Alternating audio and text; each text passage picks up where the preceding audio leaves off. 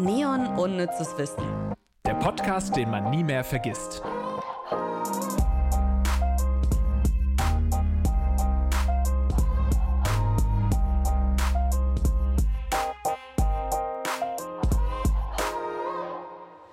Hallo Lars, wie geht's? Hallo Ivy.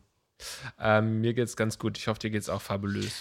Ja, ich bin immer noch etwas äh, angeschlagen, wie man meiner Stimme wahrscheinlich entnehmen kann. Aber so an sich milder Verlauf von Sehr Corona. Bald hast, es, bald hast du es überstanden. Du hast dich ja auch nur 13 Mal impfen lassen, oder? oder? Echt, ich bin viermal geimpft. Ähm, hab das irgendwie, also, und es ist jetzt nicht so, dass ich die letzten drei Jahre so voll isoliert war. Hab irgendwann jetzt auch angefangen, wieder normal zu leben. Aber, ja, ja, klar.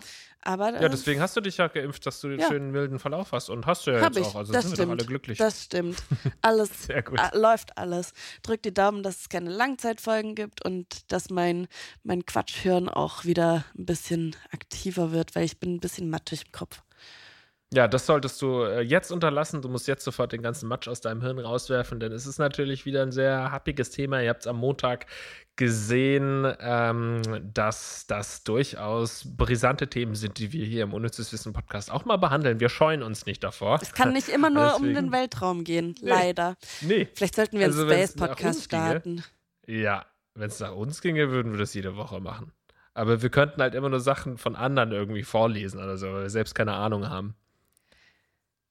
Das ist ja in Naja. Ordnung. Das ist das Prinzip von unserem Podcast, Lars. Das, das stimmt eigentlich auch wieder, als seien wir bei irgendeinem Thema wirklich Experten bisher gewesen.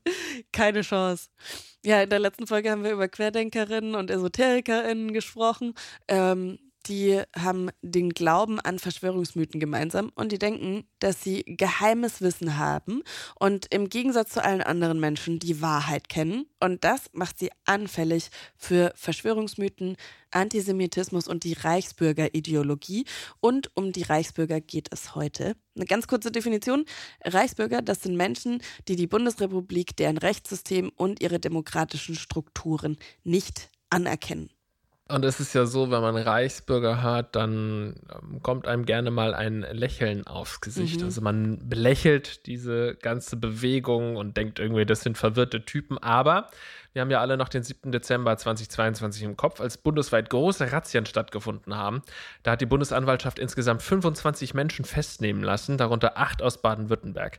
22 von ihnen wirft sich vor, Mitglied einer terroristischen Vereinigung zu sein, die das politische System stürzen wollte. Ist schon irgendwie, also ich habe bei Reichsbürgern auch eher so den, den schrägen Onkel aus, aus dem mini kleinen Dorf irgendwo ähm, in Sachsen gesehen, der halt denkt, er wäre jetzt König, ne? Aber dass es dann doch durchaus Verknüpfungen zu antisemitischem Denken und richtig gefährlichen fast also in, in Terrorismus-Ecke gehenden ähm, Verknüpfungen hat, das haben wir bis dahin alle, glaube ich, so ein bisschen auch weggeschoben, weil äh, den Ermittlern zufolge sollen sie sowohl Schießübungen gemacht haben, als auch eine sogenannte Heimatschutzkompanie aufgebaut haben.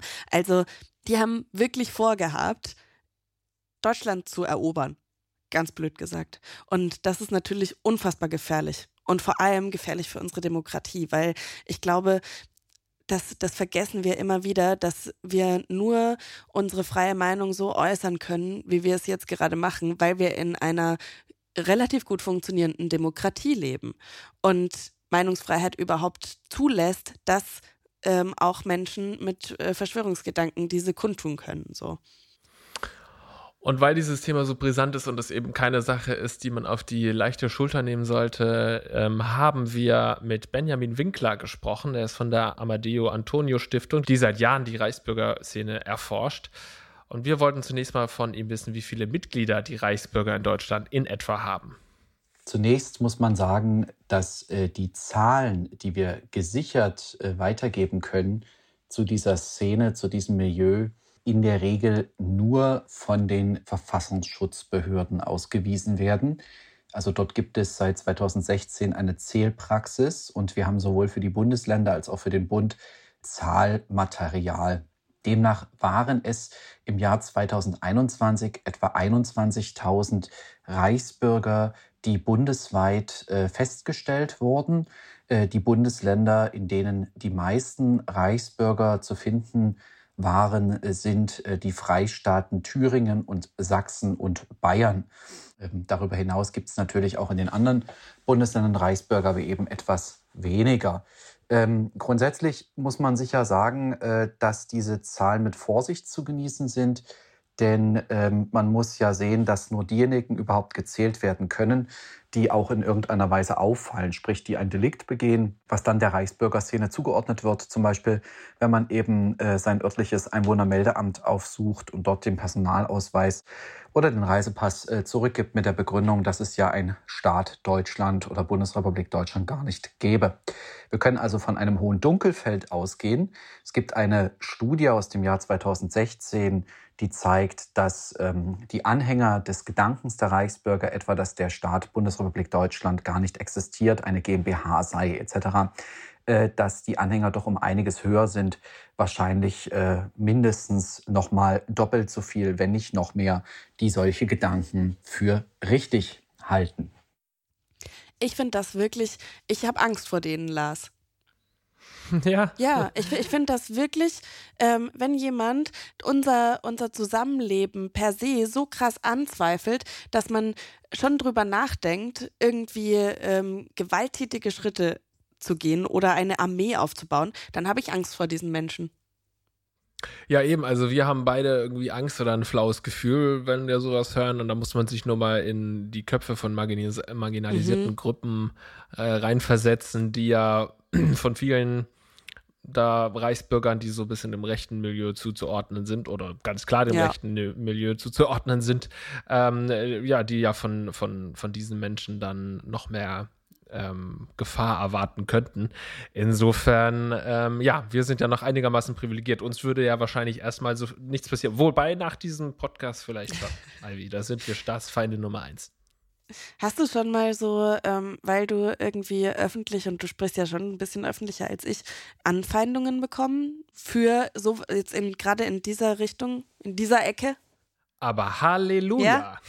Ja, natürlich sehr viele. Ja, ich habe früher ja viel mehr äh, mich zu politischen Themen geäußert. Ich hatte ja politische Formate auf YouTube und so weiter.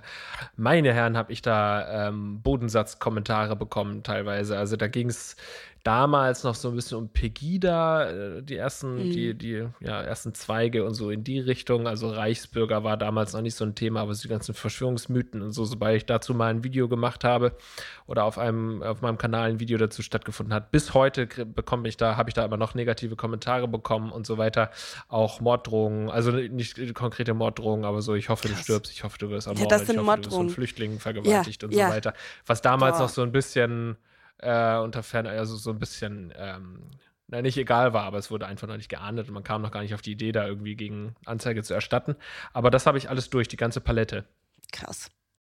Ich, ja, und ich bin auch in gewisser Weise, ich bin auch in gewisser Weise, muss ich schon sagen, gesilenced dadurch. Ja. Dieser Silencing-Effekt, ja, ja. Also es gibt ja so Leute, die sagen, also um den Effekt kurz zu erklären, es, es geht darum, dass wenn man nur genug Shit abbekommt von einer gewissen Ecke, dass dann eben es Leute gibt, die dann einfach nicht mehr darüber sprechen. Also dass man dann wirklich still ist und äh, um diesen negativen Kommentaren und diesem Hass zu entkommen.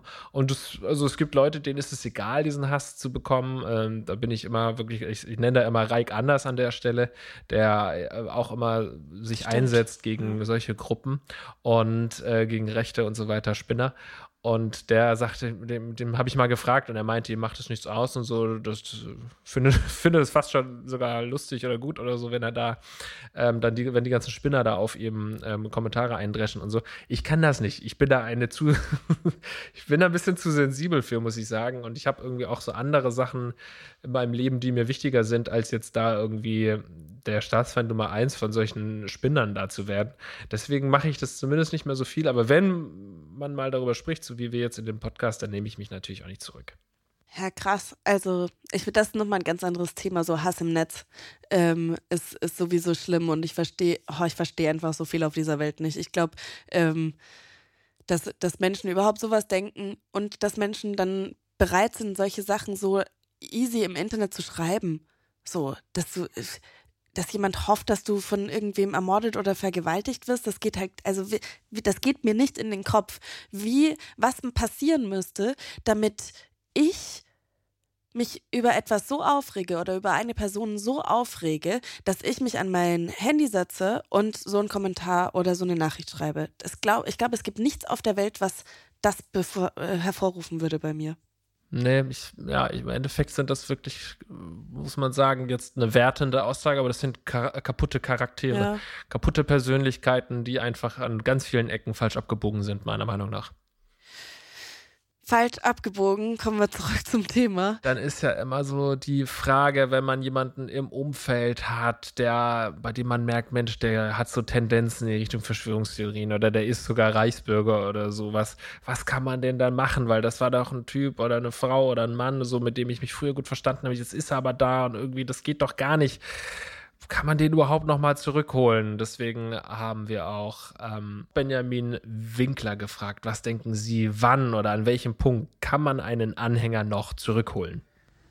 Grundsätzlich gilt die These oder die Theorie, dass man so früh wie möglich handeln sollte. Also wenn man äh, zum Beispiel von einem Bekannten erfährt, dass dieser sich mit äh, einschlägigem Material beschäftigt, irgendwo was aufgegriffen hat, was gelesen hat und man das Ganze skeptisch findet, äh, das Ganze für einen vielleicht so einen Verschwörungstouch hat, dann sollte man diesen Bekannten möglichst aufklären, sollte vielleicht nochmal die Quelle durchforsten, wo der diese Sachen gefunden hat, sollte mit ihm auch so ein bisschen kritische Quellenarbeit machen. Man sollte aber auch sich die Frage stellen, warum ist es für den Bekannten gerade wichtig, dass er sich mit sowas beschäftigt? Will der da vielleicht was kompensieren? Erlebt er eben gerade so eine Krise? Dann ist aktive Hilfe äh, vonnöten und dann wird die Verschwörungserzählung vielleicht auch etwas weniger wichtig für diesen Bekannten. Gleichzeitig muss man sehen, wir stellen häufig fest, dass da nicht nur ein Interesse ist, sich mit diesen Sachen auseinanderzusetzen, sondern dass es dann auch eine Einflussgröße gibt, zum Beispiel einen anderen Bekannten, den man eben trifft und der einen in diese Welten mitnimmt. Und äh, das ist häufig auch jemand, der einen in der Krise auffängt. Es kann aber auch ein äh, Mensch sein, der im medizinischen äh, Zuhause ist, im sozialen Zuhause ist, im psychologischen Zuhause ist. Also jemand, der als Dienstleister aufgesucht wird der aber trotzdem eben solche zum Beispiel verschwörungsideologischen, esoterischen, äh, rechtsextremen Gedanken hat. Äh, und diese Einflussgröße, die muss man natürlich berücksichtigen. Menschen, die wirklich sich schon so weit radikalisiert haben, dass da ein vollwertiges verschwörungsideologisches Weltbild äh, ausgeprägt ist, vielleicht auch ein rechtsextremes Weltbild, die sind eben sehr viel schwieriger zu erreichen. Äh, und das stellt man eben fest, äh, wenn da auch keine Toleranz mehr ist, keine Akzeptanz mehr ist, wenn da kein grundlegender humanistischer Umgang mehr ist mit einem anderen Gesprächspartner, man also Kritik in keinster Weise mehr im Raum stehen lassen kann, vielleicht sich auch persönlich dauerhaft angegriffen, verletzt fühlt. Wenn also wirklich die Diskussion, der Diskussionsstil schon deutlich in Richtung Radikalität weicht, das sind alles so Warnzeichen dafür, dass man mit der Person zumindest auf der argumentativen Ebene zurzeit äh, nichts äh, erreichen kann. Man sollte hier sich von Profis beraten lassen. Die geben einem Tipps, äh, wie man gute Fragen stellt, äh, wie man sich aber selber auch fit macht und vielleicht auch weitere Gefahren erkennt. Falls ihr noch mehr ähm, dazu hören wollt, wie man am besten mit Menschen, die in so eine Richtung abdriften, spricht und wie man sie vielleicht noch zurückholen kann, hört euch mal unsere erste Folge zu Verschwörungstheorien an. Da haben wir mit Pia Lamberti gesprochen, die ganz tolle Bücher zu dem Thema, wie zum Beispiel True Facts oder Fake Facts oder äh, ganz neu gefährlicher Glaube ähm, zum Thema Verschwörungsmythen geschrieben hat. Habt ihr vielleicht sogar auch schon mal bei der Tagesschau gesehen oder ähm, in anderen Diskussionsrunden? Aber zurück zu den Reichsbürgern. Zwei Drittel der Reichsbürger sollen Männer sein, ein Drittel Frauen. Sie sollen auch aus allen Schichten der Gesellschaft kommen. Aber äh, Benjamin Winkler, was haben die denn gemeinsam? Weil irgendwas muss ja verbinden. Was haben sie gemeinsam? Nun, ähm, es gibt äh, natürlich auch andere Dinge, wie dass eben viele Reichsbürger eher aus dem ländlichen Raum stammen, sprich aus kleinen Städten, aus Dörfern, aus kleinen Gemeinden im Vergleich eben zu den urbanen Gebieten. Auch in den urbanen Gebieten gibt es Reichsbürger, aber eben etwas weniger. Ähm, und wir haben natürlich auch Bezüge oder Gemeinsamkeiten hinsichtlich der Vormilieus, also die Kreise, die Szenen, denen die Personen angehört haben, bevor sie zum Reichsbürger transformiert sind. Das können sein zum Beispiel die rechtsextreme Szene, das kann sein die Esoterik-Szene, das kann sein die Szene der völkischen Siedler oder überhaupt der Siedlerbewegung oder das kann auch sein die Szene der sogenannten Friedensbewegten, um mal einige zu nennen. Das können auch Gemeinsamkeiten sein und wir haben als äh, weiteres Merkmal sicherlich auch den Punkt, dass Reichsbürger Menschen sind, die eben generell eine Neigung haben, Verschwörungsdenken zu zelebrieren beziehungsweise äh, verschwörungsdenkerisch aufgestellt sind.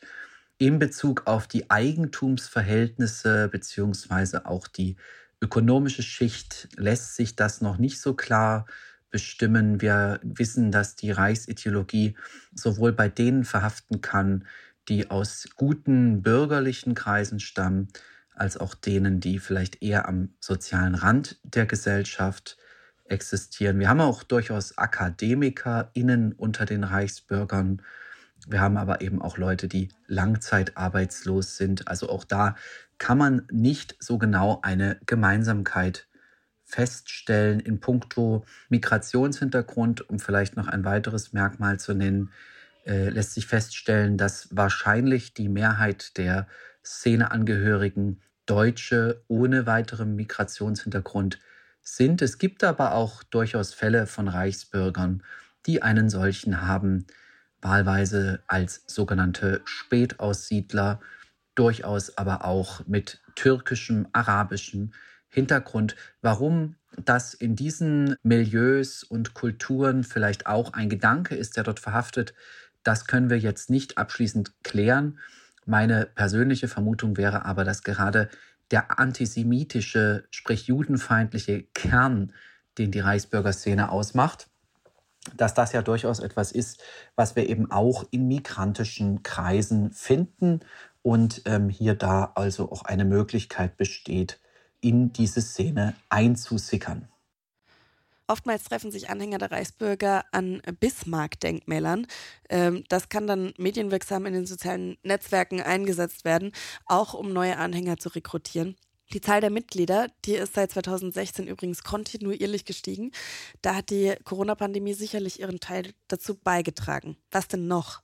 Ich würde außerdem noch sagen, Anhänger, die skeptisch sind gegenüber staatlichem kollektiven Handeln, also zum Beispiel den Corona-Maßnahmen, den Klimaschutzmaßnahmen und so weiter. Und ähm, wahrscheinlich auch Anhänger, die enttäuscht sind, die äh, mit ihrem Leben, aber auch mit dem Leben in Deutschland nicht zurecht zurechtfinden, vielleicht ähm, SchulkritikerInnen sind, auf der, Weg, auf der Suche waren nach alternativen Lebensweisen etc. Also das sind Menschen, die hier gewonnen werden können Menschen, die vielleicht auch glauben, sich in einer Community, einer Gesellschaft der Gleichgesinnten wohler zu fühlen, als eben in einer bunten, vielfältigen, demokratischen Gesellschaft, wo man sich mit anderen Meinungen austauschen muss. Die Reichsbürger behaupten auch, ihr Ziel sei die Wiederherstellung der Handlungsfähigkeit des Deutschen Reiches.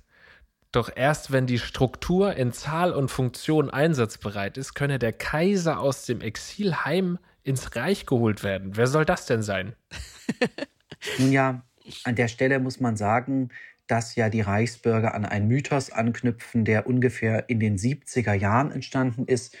Damals gab es eben tatsächlich eine Diskussion vor dem Bundesverfassungsgericht äh, über die Frage des völkerrechtlichen Zustandes Deutschlands. Und äh, niemand Geringeres als das Bundesverfassungsgericht urteilte damals, dass mit der Gründung der Bundesrepublik Deutschland kein neuer deutscher Staat entstanden sei, sondern dass im Grunde ein Teil Deutschlands reorganisiert wurde. Man war damals aber der Auffassung, dass das Deutsche Reich eben nicht verschwunden sei, sondern als Völkerrechtssubjekt ähm, erhalten geblieben ist. Als Staat war es aber eben handlungsunfähig, weil es eben keine Organisationen mehr besessen hat. Das heißt, das Urteil des Bundesverfassungsgerichtes, was damals im Zuge der Verhandlung über den Vertrag zu den Beziehungen der deutschen Staaten BRD und DDR geschlossen wurde, hatte, wenn man so will, den äh, Stein ins Rollen gebracht und rechtsextreme Kreise hatten damals das Urteil genutzt, um eben äh, die Wiederherstellung des Deutschen Reiches als Ziel zu proklamieren. In den 80er Jahren sind dann entsprechend die Reichsbürger hier aufgesprungen. Das heißt, es ist ein langer Mythos, der mindestens seit den 70er Jahren sowohl von rechtsextremen Kreisen als auch reichsbürgerlichen Kreisen äh, für reale Politik gehalten wird. Malweise krönt man sich selber zum König, zum Kaiser seit dieser Zeit oder manchmal auch nur zum sogenannten Reichsverweser, also eine Art Stellvertreterprinzip, solange wie der richtige Kaiser nicht da sei. Und im Sinne eben dieses Verständnisses werden dann durchaus im deutschen Adel Personen ausgemacht, die zu den letzten Kaisern oder zu der, zu der letzten äh, Kaiserhierarchie äh, passen sollen. Also sprich, die mit den deutschen Kaisern verwandt sein sollen, beziehungsweise mit denen in Beziehung stehen sollen. Und da werden dann immer wieder Personen ausgemacht, die man hier äh, sehen will beziehungsweise in deren Erbfolge äh, man sich äh, selber sieht. Es gibt keine Klarheit darüber, wer diese Personen sein sollen. Es wird häufig darüber gestritten, insbesondere wenn einige Personen sich selber in die Rolle dessen versetzen. Äh, gleichzeitig ist es aber eben ähnlich wie in der rechtsextremen Szene so, dass man eine solche Heilsfigur sucht, die äh, de facto in die Rolle tritt, hier das Deutsche Reich ähm, real äh, wieder gründen zu wollen. Können wir denn irgendwas tun? Also, was kann jeder Einzelne von uns tun? Ähm, es geht ihnen ja schließlich um die Abschaffung der freiheitlichen demokratischen Grundordnung. Die Reichsbürger Szene ist gefährlich. Es sind dort Leute drunter, die waffenaffin sind, äh, die in der Waffe ausgebildet sind, durchaus militärisch ausgebildet sind und die auch Zugriff auf Daten haben, wenn sie beispielsweise bei der Polizei arbeiten und deswegen sollte man das also auch entsprechend mit Vorsicht genießen. Man sollte keinen Helden, keine Heldin spielen. Man sollte sich Unterstützung holen, sowohl zivilgesellschaftlicher Art als auch staatlicher Art. Äh, wenn Verdachtmomente äh, aufkommen, dass dort Straftaten geplant werden, Gewalttaten geplant werden, ist in jedem Fall die Kontaktierung der Polizei, des äh, Landesamtes für Verfassungsschutz, der Landeskriminalämter, Staatsanwaltschaften unbedingt nötig. Gleichzeitig gilt es, wachsam zu sein, sich aufklären zu lassen, zum Beispiel von zivilgesellschaftlichen Trägern über das, was bei sich ähm, vor Ort passiert. Ähm, wichtig ist außerdem, nicht nur Reichsideologie, Verschwörungsdenken als solches zu thematisieren, sondern immer wieder auch die Grundwerte einer demokratischen Gesellschaft, der Pluralismus beispielsweise, ähm, aber auch der demokratische Wettstreit um Ideen, der Parlamentarismus, und äh, nicht zuletzt auch, dass wir eine Gesellschaft sind, äh, die natürlich eng verknüpft ist äh, mit den Prinzipien einer Wissensgesellschaft, Informationsgesellschaft. Das heißt, ähm, dass man lernen muss, sich äh, unter der Vielzahl von Informationen und Wissen dieses Wissen zu suchen, was geprüft ist, was man äh, verbreiten kann als gesichertes Wissen, ohne sich zum Beispiel an der Verbreitung von Falschinformationen zu beteiligen. Auch das ist ganz wichtig, das eigene Medienverhalten in den Blick zu nehmen und nicht etwa unbewusst äh, sich als Gehilfe der Verschwörungsideologen oder Reichsbürger zu machen. Vielen, vielen Dank an äh, Benjamin Winkler von der Amadeo Antonio Stiftung. Und übrigens ähm, eine Podcast-Empfehlung noch an der Stelle. Ähm, auf RTL Plus Musik könnt ihr den Podcast Insekten mal hören. Der ist, ist wirklich richtig toll. Und da wird auch erklärt, warum die Querdenker da auch eine Folge bekommen haben, obwohl es um Sekten geht. Wie der Name sagt, Insekten. Ja, das ist wirklich, ähm, das sind Themen, durch die wir uns gerade durchgeboxt haben. Also es ist natürlich einerseits eine Sache, die mich wahnsinnig fasziniert. Das ist wenn ich auf Social Media hier Doomscrolling betreibe äh, und da eben, ähm, ja, bleibe ich eben regelmäßig hängen an solchen Beiträgen über Querdenker, über Reichsbürger und so weiter und lese mir Kommentare durch, schaue mir die Profile an von den Leuten und so, weil ich das wahnsinnig spannend finde, weil das mir so fern liegt und diese, diese Arten, diese Menschen sind so weit weg von meinen Weltanschauungen und von, von dem, was ich gut finde, was ich gut heiße. Und das äh, strahlt natürlich in gewisser Weise auch eine ähm, ja, eine Faszination aus. Also ich finde das negativ, also auch eine negative Faszination. Und andererseits merke ich eben, wie, wie schlecht es mir tut, weil ich lese dann diese Beiträge und denke mir, oh, wie, wie, also wie blöd kann man denn argumentieren? Wie wenig kann man sich denn für Fakten interessieren? Wie weit muss man denn von der Realität sich entfernen, um irgendwie das so zu glauben und dann auch noch äh, die ganze Zeit davon überzeugt zu sein, dass man selbst irgendwie die Wahrheit spricht und alle anderen schlafen? Also da denke ich mir, ja. wie, wie kaputt muss denn so, was, was, was stimmt denn in diesen Hirnen nicht? Was ist da passiert? Das finde ich schon alles wahnsinnig spannend und ähm, gleichzeitig auch ermüdend. Voll. Also, ähm, es gibt so Phasen, da schaue ich mir da auch dann auf YouTube ganz, ganz viele Sachen zu an und ähm, bin, das ist ja schon irgendwie Schaulüst, Lüst, Schaulüstern, schaulustig, wie ist das Wort? Schaulustig irgendwie, ne? Weil man sich denkt, oh, wie doof sind die eigentlich? Aber es sind halt nicht nur doofe Leute und das macht es unfassbar gefährlich. Ne? Dass es halt nicht nur Leute sind, die die vielleicht nicht den, den besten Bildungsgrad haben oder ähm, Dinge nicht hinterfragen, sondern es sind Leute, die wirklich daran glauben, dass sie die Einzigen sind, die Dinge wirklich hinterfragen ähm, und, mm. und die mhm. das manipulativ einsetzen. Ja, deswegen ist vielleicht wichtig an der Stelle nochmal zu sagen, dass wenn ich sage, ich finde Leute doof oder dumm so, das hat nichts mit Bildungsgrad zu tun oder ne? Also man sieht, man kann auch doof sein und, ähm, und Professor ja, sein. Genau, genau. Aber dann gibt es wieder Phasen, wo, wie, wie, du sagst, das mich so müde macht und dann will ich da nichts mehr zu lesen, dann will ich da nichts mehr zu sehen, weil es halt einfach auch so ein total überfordert. Und ähm, gerade im Umgang mit Menschen, die irgendwie und sei es nur so, so ganz leichte Tendenzen in, in so Verschwörungsmythen äh, reingehen. Ob das jetzt in Richtung Corona-LeugnerInnen sind, was ja jetzt doch durchaus präsent ist, aber auch wieder abflacht dadurch, dass die Pandemie so langsam wieder gen Ende geht.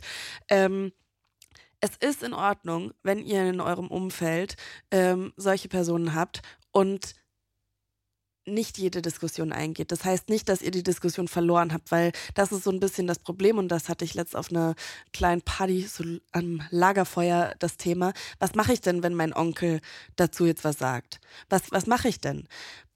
Es ist in Ordnung, diese Diskussion nicht führen zu können, weil es so viel Kraft raubt. So, das wollte ich einmal gesagt haben, weil ihr nicht dafür verantwortlich seid, diese Menschen zurückzuholen. Jeder einzelne von uns so.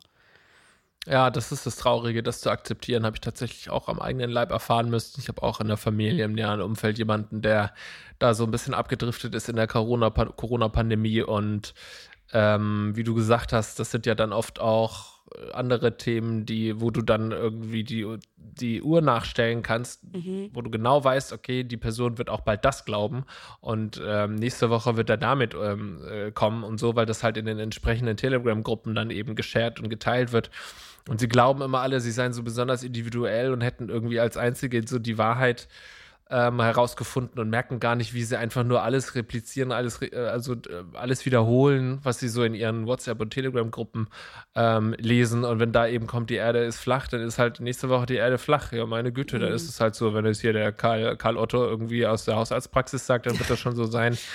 Und das war sehr schwer für mich. Ich habe da anfangs sehr viel gestritten und sehr viel diskutiert und mhm. sehr viel Kraft aufgewandt und häufig irgendwelche wissenschaftlichen Studien durchgelesen, die dann auch wiederum geteilt und habe eigentlich alles ähm, widerlegen können, was da an Argumenten kam. Und dann kamen aber immer wieder neue Argumente und irgendwann habe ich auch aufgegeben. Und das ist so ein bisschen traurig, dass man dann auch gewisserweise dann ein Familienmitglied aufgibt, aber man muss es aus Selbstschutz, wie du gesagt hast, tun. Ja, und es geht, das Problem ist ja in diesen Diskussionen, in Anführungszeichen, dass es den Personen ja gar nicht darum wirklich geht, zu diskutieren wenn sie, wenn sie einem sowas mitteilen, ob, also ob das jetzt halt der, der rechte Uropa ist, der äh, immer noch am Tisch sitzt und irgendwelche Parolen verteilt. Es geht diesen Personen ja darum, Recht zu haben und Leute zu belehren und auf ihre Seite zu holen, mit ins eingeweihte Team zu holen, so, ne?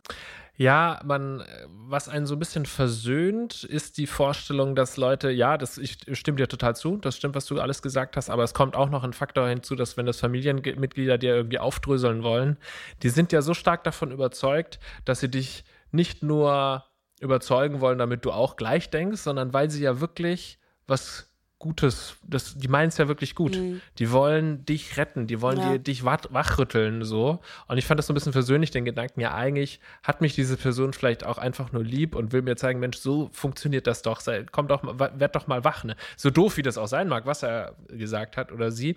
Ähm, aber das ist schon mal so eine Einstellung, die euch da draußen vielleicht auch helfen kann. Ja, eigentlich sagt er das nur, weil er es gut meint mit mir. Also ich habe da auch schon kann auch die Organisation Hate Aid empfehlen, so die auch ähm, dann Angehörige beraten kann, was ähm, so Verschwörungsmitglieder und sowas angeht. Und ähm, da habe ich das auf jeden Fall auch gelesen, dass, dass das auf jeden Fall ein Faktor ist, der einem helfen kann, damit umzugehen. Finde ich gut. Danke, Lars, dass du das geteilt hast. Danke, Ivy, dass du mit mir zusammen diesen Podcast aufgezeichnet hast. ich leg mich jetzt hin, okay? Äh, hast du auch das Gefühl, mein Gesicht ist roter geworden? Ich, mir ist sehr warm. Nee, habe ich nicht gesehen durch die Webcam. Okay. Ähm, Achso, wir haben uns übrigens natürlich nicht getroffen. das muss man vielleicht mal dazu sagen. Wir sind hier via Webcam. Ella, du glaubst nicht, wie viele Leute mir geschrieben haben, ja, aber es gibt ja keine Regeln mehr. So, ja, ich, und dann gehe ich positiv raus oder was? Danke, genau deswegen habe ich es jetzt. So, ja. weil ihr, also wie bescheuert, oder? Selbst. Äh, das ist wirklich also, bescheuert. Ja. ja. es gibt keine Regeln mehr, aber deswegen möchte ich doch trotzdem nicht meinen Partner anstecken und deswegen schlafe ich im Wohnzimmer. Fertig aus. So. Das machst du mal. Du legst dich jetzt mal hin, ruhst dich aus. Du hast wirklich jetzt alles gegeben für diese Podcast-Folge und alles das werden die Leute auch gut heißen. Danke. Bis, bis hoffentlich äh, gesund und munter nächste Woche. Bis Montag. Tschüss. Tschüss. Neon Unnützes Wissen ist eine Produktion der Audio Alliance. Hosts Lars Paulsen und Ivy Hase. Redaktion Kirsten Frintrop, Melissa Wolf und Luisa Hanke. Verifikation Gruner und Jahr Recherche unter der Leitung von Melanie Möhlich. Audioproduktion Lia Wittfeld. Titelmusik Alexander Weller. Redaktionsleitung Ivy Hase.